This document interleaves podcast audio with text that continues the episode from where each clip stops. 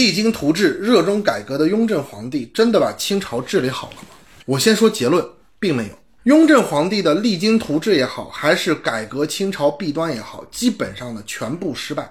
清朝也是从雍正开始，在看似繁荣的情况下，埋下了巨大的隐患。要讲清这个问题呢，我们先从雍正的父亲开始谈起。雍正继位，接了康熙创造的太平盛世。当然了，这个太平盛世呢是要打引号的。雍正接手的时候，清朝政府的国库存银呢只有八百万两，可以说当时的大清帝国呢就是一个空架子，国库亏空，大量的国库银呢都被朝廷上的大小官员呢要么清通，要么挪用，说白了，空了清朝的国库，充实了各个州府衙门的口袋。雍正呢看得很明白，国库亏空呢首先就是体制问题，于是雍正的改革呢首先从清理亏空开始。康熙六十一年十二月十三日，康熙去世刚好一个月，雍正下令户部全面清理亏空。雍正在这件事情上对朝廷几十年以来的积弊呢，可以说是非常的自信，因为他自己呢不是糊涂皇帝，也不是纨绔子弟，同时他和康熙比起来有一个优势，他非常熟悉各级官员的鬼心眼小动作。那些贪官以往应对中央的对策，在雍正那里呢根本不管用。你的对策再好，雍正还会出相应的政策。雍正的政策呢，就是派出钦差大臣，这些大臣呢基本上和地方没有任何瓜葛，而且都是一些清官，且都能干。同时，雍正还特别指出，如果这些大臣在当地发现了一个贪官，就地免职，再由这些调查团的人呢直接接任。贪官呢，当然有对策。他们的办法呢，很简单，就是借当地的富户的钱粮呢，来存放到库里面。雍正对付这一招呢，也非常简单。他告诉当地百姓，你们不能给借粮给官府。如果你借了，那么我就直接把这些钱粮运走，你们也就别想再要了。雍正的高明呢，还不光在这个上面，在举国上下查亏空的时候。雍正呢也思考一个根本问题，就是如何从制度上杜绝贪官，保住官员的清廉。于是，雍正决定了两项非常重要的制度改革，那就是号县归公和高薪养廉。号县呢，其实就是地方官员的一种额外附加费用。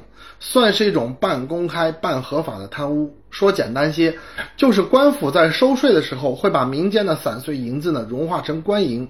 那么在融化的时候，必定就会有损耗，但是这个损耗的多少却没有定数，所以官员可以自由的来定这个损耗的额度。那么归公说白了就是官员私自征用的损耗，先上交到上级单位，再由上级单位呢发给地方官员。看上去呢多了一道手续，那么这种改革的意义在哪里呢？雍正认为意义很大，说白了就是名正言顺。在以前呢，这个损耗呢名不正言不顺，各地呢乱收胡乱摊派，国家一分钱好处没有，百姓加重了负担。现在归公以后，国家呢可以进行规范，同时州府县官呢多收也没有意义，因为收的再多都要交上去，而自己领到的呢也只是定额，所以不会胡乱摊派了。百姓呢也没有加重负担，国家呢也得到了好处，双赢。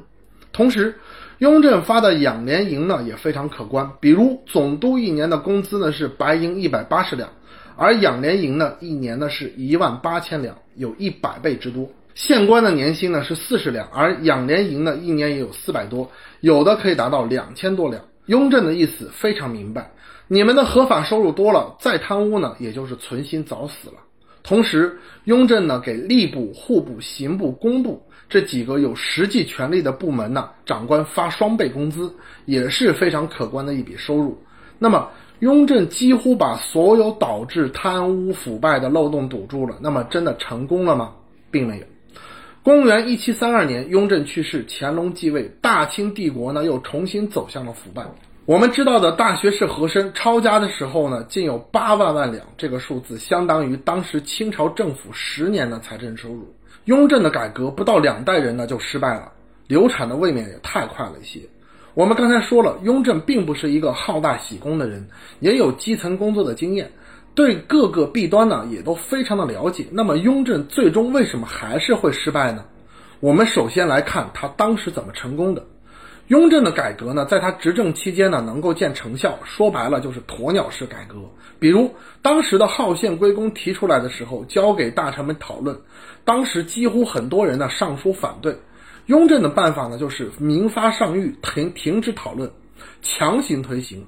他根本不管大臣的反对是基于什么情况，因为他知道，如果不强行的独断专行，这项改革呢就泡汤了。